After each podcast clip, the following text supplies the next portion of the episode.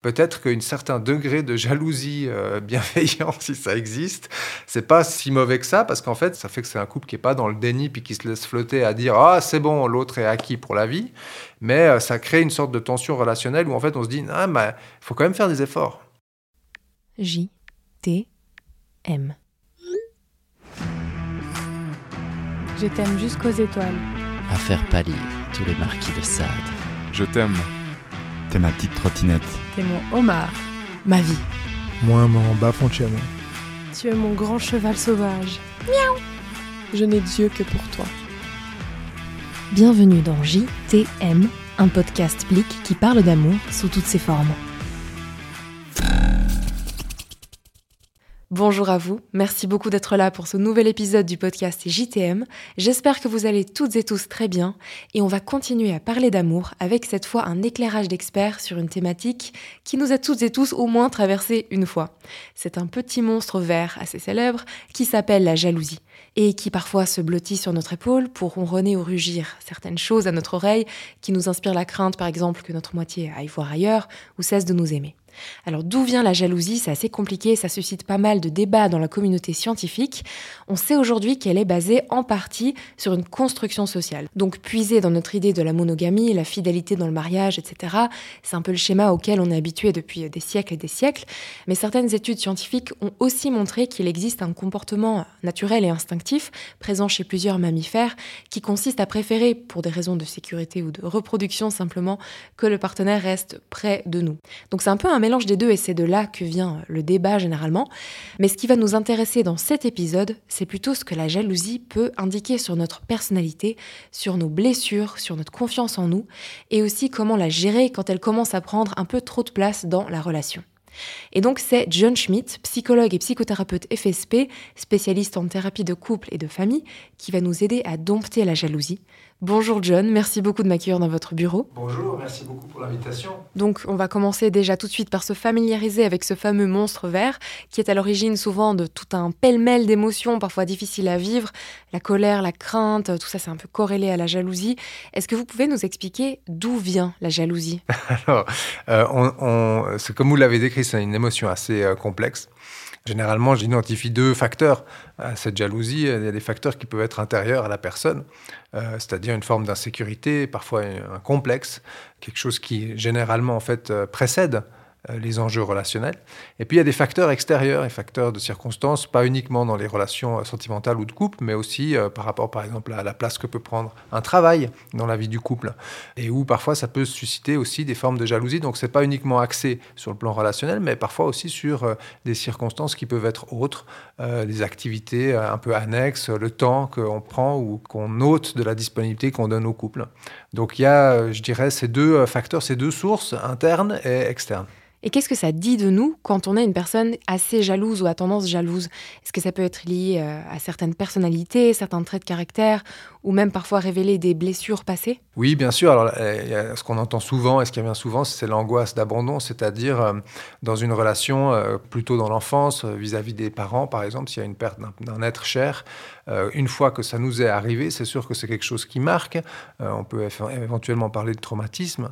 Et dans ce contexte-là, c'est sûr qu'on sera plus sensible finalement euh, à l'extérieur et aux facteurs qui pourraient menacer euh, la relation. Et là, euh, il y a des insécurités qui parfois sont exacerbées, qui ne sont pas du tout en lien avec la situation actuelle ou avec le couple actuel, mais qui, parce qu'en fait, elles ont été quelque part endommagées précédemment dans la vie, plutôt dans la vie de la personne, eh ben, ces scénarios se rejouent finalement et c'est parfois des personnes qui, peu importe les relations de couple qu'elles investissent, l'issue sera toujours la même. Il y aura toujours un sentiment d'insécurité, une peur d'abandon euh, qui fait que la personne va en fait transformer un regard euh, bienveillant ou euh, peut-être parfois la personne dans tous les couples, il peut y avoir des doutes, il peut y avoir des incertitudes, mais on est censé pouvoir justement les poser puis pouvoir un peu les partager. Là où ça commence à dévier, c'est quand il y a un climat de suspicion. C'est-à-dire quand on a envie de se persuader que l'autre, en fait, est en train de nous tromper ou que l'autre est en train d'avoir une vie parallèle, quand on a envie de constamment en vérifier ça, puis que ça devient une sorte de pensée obsessionnelle, là, c'est le signe qu'effectivement, il y a peut-être euh, quelque chose à la, propre à la personne qui relève d'une jalousie qui est intérieure à elle, qui n'est pas liée aux circonstances. Ça peut venir d'une blessure alors Parce que parfois j'ai l'impression que la jalousie et ce climat de suspicion qui l'entoure, le fait qu'on pense notre partenaire capable de nous faire du mal, d'avoir un comportement euh, en fait, c'est pas qu'on a une mauvaise image de notre partenaire, c'est qu'on est déjà blessé en fait, et donc ça dirait plus de nous-mêmes que de l'autre. Exactement, oui, c'est exactement ça. C'est-à-dire, euh, c'est la peur que cette chose-là se répète. On est comme bloqué, un peu enfermé en fait dans cette émotion, puis on n'arrive pas à la dépasser. Là, euh, on peut dire, OK, on peut essayer de faire une thérapie de couple, on peut essayer de faire en sorte que le partenaire ou la partenaire aide, mais là, c'est sûr que c'est plutôt un travail intérieur. C'est la personne qui doit se raconter à son histoire, qui doit identifier en fait les facteurs qui appartiennent à son histoire, puis essayer de les débloquer pour dire c'est pas parce que ça, ça m'est arrivé une fois que ça va m'arriver à, chaque fois que je vais rencontrer quelqu'un. Ah voilà, puis après on tombe un peu dans le, dans le cycle où on se dit que comme on a été blessé ou trompé une fois, ça va nous arriver à chaque fois qu'on tombe amoureux. À partir de quel moment est-ce que vous conseillez à une personne qui se reconnaît là-dedans d'aller faire un travail avec un ou une thérapeute? Oui, alors, alors c'est le mieux, c'est si la personne avec elle-même sans qu'en fait ça peut être problématique, cette exacerbation un peu de la jalousie et du sentiment de suspicion. Mais c'est sûr que c'est rarement le cas, c'est-à-dire souvent les demandes qu'on reçoit, c'est le partenaire ou la partenaire qui est un peu victime de cette jalousie qui va dire euh, j'aurais besoin que vous puissiez nous recevoir avec mon ou ma partenaire parce qu'il ou elle est extrêmement jaloux. Et là, euh, c'est plutôt un peu la personne qui subit les conséquences de la jalousie qui va plutôt être la personne qui va signaler qu'il y a un problème. Et là, c'est sûr que c'est difficile en fait de résoudre ce problème à deux.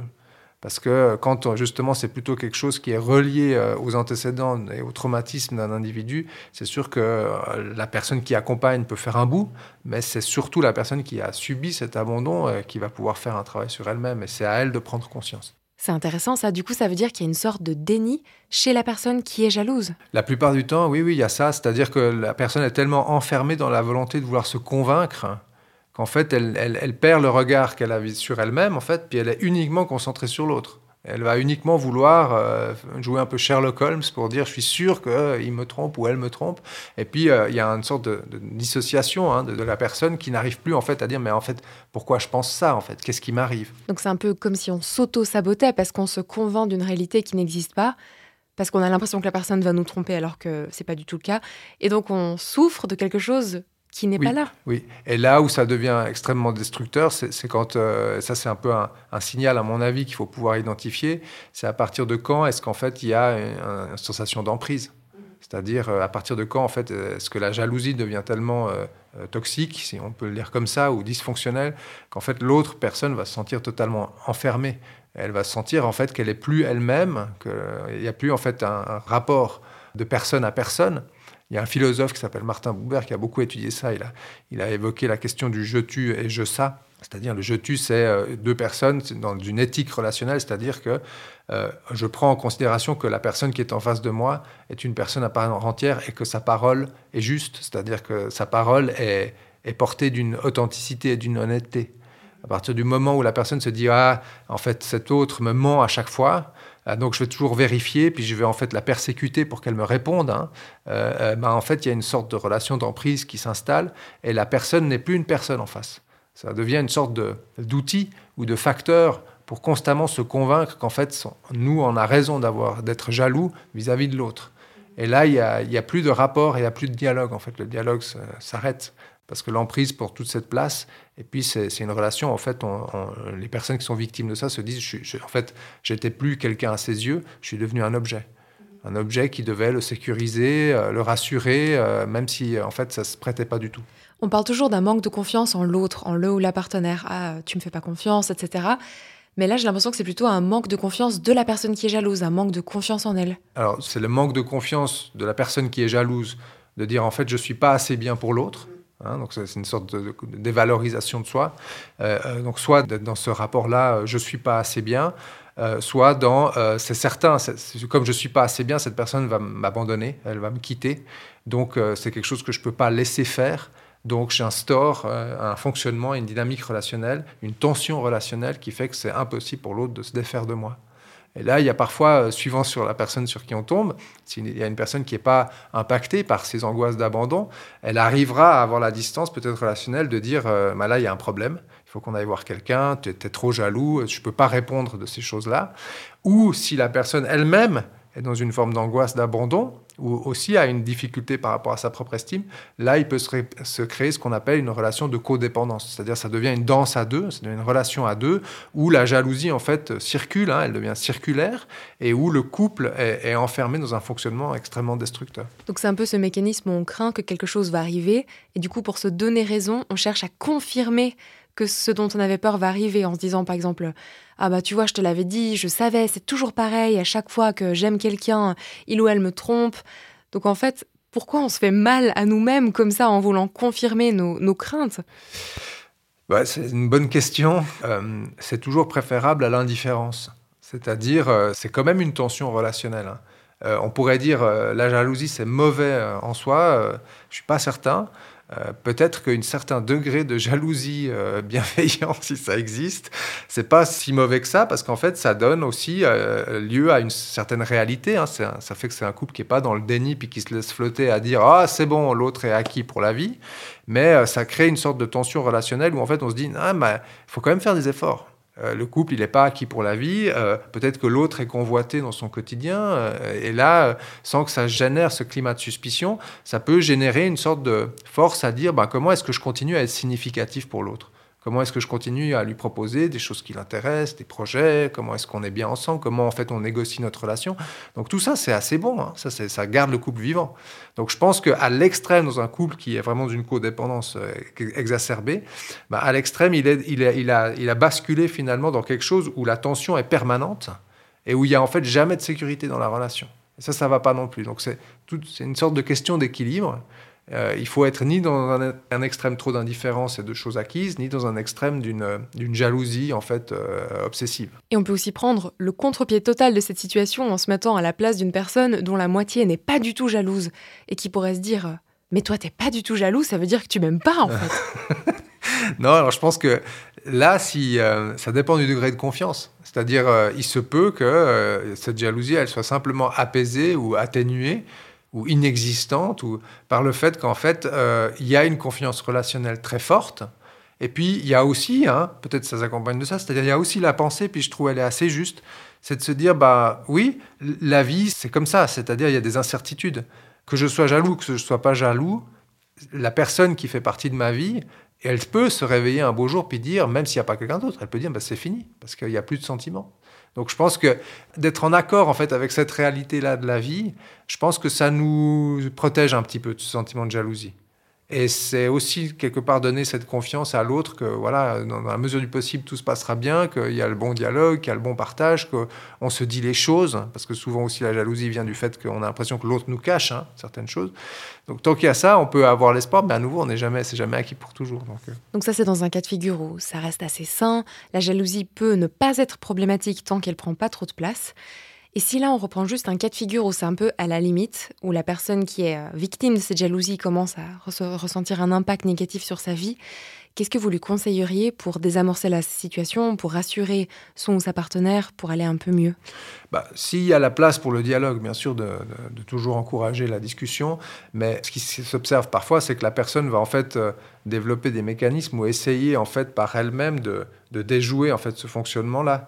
Et là, en fait, on entre dans un climat où on n'est plus dans une explication relationnelle de pourquoi est-ce que je ressens ça et toi pourquoi tu ressens ça et quand tu fais ça, ça me fait. On n'est plus dans ce dialogue d'explication, on entre dans une justification mais non, mais tu sais que j'étais euh, et que c'est pas parce que euh, j'ai mangé avec cet ami qu'on sort ensemble. On entre dans quelque chose de très défensif. Puis c'est là qu'on entre dans un dialogue où euh, on est un peu policier-voleur. Hein.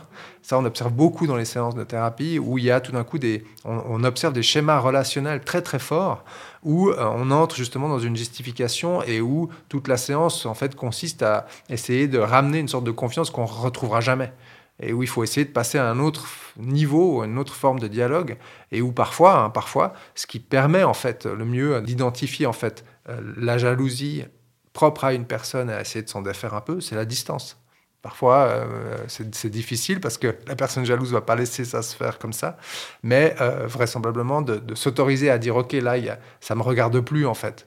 Là, c'est cette personne avec cette jalousie, elle doit régler quelque chose. Moi, je dois me distancer et me protéger de ça. C'est peut-être la chose la plus saine à faire. même si ça peut s'apparenter à de l'abandon, c'est-à-dire, euh, c'est là où on trouve parfois des terrains d'entente en thérapie, c'est de dire, euh, on va délimiter la distance. C'est pas que la personne disparaît, c'est qu'on va dire, bon là, peut-être qu'il faut un petit peu de distance relationnelle, quelle forme elle, prend, puis surtout, ben, on utilise l'espace de thérapie pour se retrouver, puis pour poursuivre en fait un dialogue. Et ça, c'est dans les cas où chacune des personnes impliquées est d'accord d'aller faire une thérapie, parce que je pense que c'est pas toujours le cas. Est-ce qu'il y a des situations où la jalousie peut juste détruire un couple? Oui, je pense. Alors après, c'est vraiment des extrêmes. Euh, où justement la persécution est très forte et où euh, là il y a souvent quelque chose d'autre derrière. C'est-à-dire il y a vraiment le, on, entre dans quelque chose dans, euh, qui est de l'ordre de dire euh, je vais me convaincre que je peux même faire du mal à l'autre. Hein. Vous avez dit on, pourquoi on se fait du mal avant. parfois il y a des relations un peu masochistes comme ça, un peu où, on, pour sentir quelque chose dans la relation, on a besoin vraiment de, de forcer, de faire du mal à l'autre pour se convaincre qu'en fait il nous abandonnera jamais, par exemple. Et là, ça, prend des formes euh, où c'est important de pouvoir essayer de restituer, recadrer ça. Mais euh, quand on n'est pas dans ces extrêmes-là, euh, tout est possible. À mon avis, il y a vraiment parfois simplement des couples qui ont besoin un peu de se rééquilibrer et de réidentifier en fait quelles sont les réelles sources de leurs enjeux relationnels et où ça peut très bien se passer aussi. Est-ce que c'est possible, vous pensez, de rassurer la personne nous-mêmes, peut-être par certains mots? Oui, dans une certaine mesure. Je pense qu'il n'y a pas de mots clés ou de, ou de, formule magique. pas de formule magique, exactement. Ça, à nouveau, il faut pouvoir identifier si euh, des mots peuvent être posés, en fait. C'est-à-dire si la personne aussi euh, qui est dans cette jalousie, elle, a elle, elle, en est consciente, en fait. Si elle arrive à identifier que oui, il y a un problème, et puis surtout si elle arrive à, identifier qu'il y a une souffrance qui découle de ça. C'est-à-dire, euh, effectivement, j'identifie que notre relation, c'est pas comme ça que ça devrait être.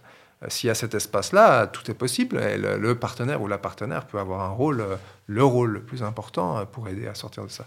Juste en termes de sécurité pour les personnes qui sont avec quelqu'un de très très jaloux, est-ce qu'il y a des signes à guetter qui peuvent nous indiquer que c'est le moment de se mettre en sécurité et de demander de l'aide en fait? Ben, L'emprise, comme on en parlait avant, c'est-à-dire dans quelle mesure je, je sens qu'en fait je suis tout le temps en train de me défendre de quelque chose. Euh, et que je suis plus en train de pouvoir librement en fait dialoguer. Et puis surtout, euh, si je sors chercher une baguette de pain, euh, à quoi est-ce que je pense? Est-ce que je pense à la baguette de pain? Ou est-ce que je pense qu'en fait mon conjoint ou ma conjointe va se mettre dans tous ces états quand je reviens? Donc si ce genre d'indice là, c'est quand même quelque chose à prendre en compte. Donc vraiment ce rapport à l'emprise. Puis le second rapport, c'est est-ce que j'ai toujours l'impression d'être une personne aux yeux de l'autre?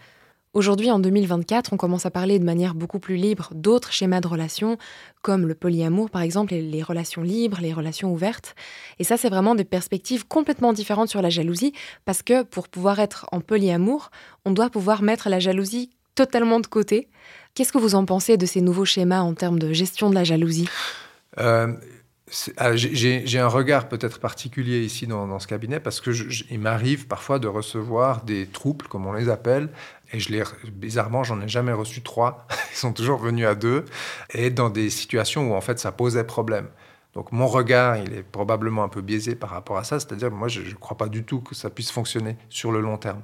Je pense que c'est l'idée est très noble. Je pense qu'elle n'est pas nouvelle. Je pense que le troupe, ça existait depuis bien longtemps, mais peut-être qu'aujourd'hui, on essaie vraiment d'en faire quelque chose d'ouvert, puis surtout d'en faire quelque chose d'accepté euh, socialement. Mon expérience de ça, c'est que le prix de cette relation ouverte qui peut avoir ses vertus, parce qu'en fait, on peut se dire, en fait, on, s'autorise à être dans une relation affectueuse, détachée. Pas détachée dans le sens indifférent, mais dans le sens, elle est équanime. C'est-à-dire, je peux aimer une personne, puis je peux aussi en aimer une autre euh, au même degré. Et ça, je trouve qu'il y a quelque chose de très beau là-dedans, dans cette équanimité. Je n'ai rien contre ça, mais je pense que c'est pas durable. C'est-à-dire qu'au bout d'un moment, il se crée entre deux individus ce qu'on appelle l'intimité. Et que s'il y a un autre ou une autre partenaire présente dans une configuration où on essaie de créer cette intimité-là, et à nouveau, c'est juste mon avis. Je pense qu'en fait, ça marche pas. Je pense qu'il y a quelque chose de l'ordre de l'intimité qui se joue à deux, en fait, et qui ne peut justement pas se partager avec un tiers. Ce qui, est ce qui relève de l'intimité, c'est ce qui se vit dans la cellule de deux personnes et qu'on ne dira pas aux autres. Et là, il y a quelque chose où, qui nous regarde nous, si on veut bien. Puis, en fait, la relation sentimentale, elle est intime par essence. Et donc, s'il y a une troisième individu qui se greffe là-dedans, Déjà, en général, c'est jamais totalement équanime, hein, c'est jamais un triangle équilatéral. Il y a toujours un ou une qui est un peu plus la pièce rapportée dans la relation, où il y a toujours une personne qui est plus convoitée par deux autres que. Euh, enfin, vous voyez, c'est jamais totalement symétrique. Et ça, de ce que j'ai pu expérimenter dans les thérapies, ça, c'est très compliqué très très compliqué. Parce que ça suscite, alors là, ça fait flamber euh, les jalousies et ça fait surtout flamber l'insécurité qui est de dire est-ce que le trouble va devenir couple? C'est-à-dire qu'en fait, il y a toujours cette menace un peu latente que finalement, il y en a deux qui vont là se préférer et puis qui vont exclure le troisième. Donc, avec cette, triade, il y a toujours la crainte ou le fantasme qu'une des personnes soit exclue. Donc à long terme, c'est très difficile à vivre, j'imagine. Donc là, vous parlez de cette triade euh, du trouble, donc le couple à trois personnes. Mais si on prend un cas de figure comme le polyamour, il y a encore beaucoup, beaucoup plus de partenaires potentiels. Et c'est ça qu'il faut gérer en termes de jalousie. Ça étend en fait euh, effectivement les possibles. Pour moi, ça, peut être très bien vécu par une personne, par un individu. Je veux surtout pas dire ah non mais ça ça marche pas, euh, ne faites pas ça, c'est pas ça. Je pense qu'il y a des personnes qui le vivent très bien. Je pense que ça se fait au prix de quelque chose d'autre. Je pense que c'est un choix. C'est-à-dire, si on est dans une configuration où on se dit euh, j'aime un tel comme j'aime l'univers et toutes les personnes, ou comme vous avez dit, trois, quatre autres personnes, je pense qu'en fait, on se coupe de la possibilité de vivre la relation duel de manière exclusive avec, avec ce qui va avec, c'est-à-dire un certain degré d'intensité relationnelle et d'intimité. Et pour finir, dites-nous, est-ce qu'on peut guérir totalement de la jalousie? Euh, Oui, oui, je pense que oui. Très bien. Merci beaucoup pour cette note d'espoir. Merci beaucoup, John, pour euh, toutes vos réponses et de m'avoir accueilli dans votre bureau aujourd'hui. Merci à vous. Et merci à vous d'avoir été là. Merci d'avoir écouté ce nouvel épisode du podcast JTM. Comme d'habitude, on va se retrouver dans deux semaines pour le prochain épisode. D'ici là, si vous connaissez ou vivez une histoire d'amour que vous avez envie de partager, n'hésitez pas à me contacter. Je serai vraiment ravie de vous parler et de vous rencontrer. Merci pour votre écoute et à vos amours.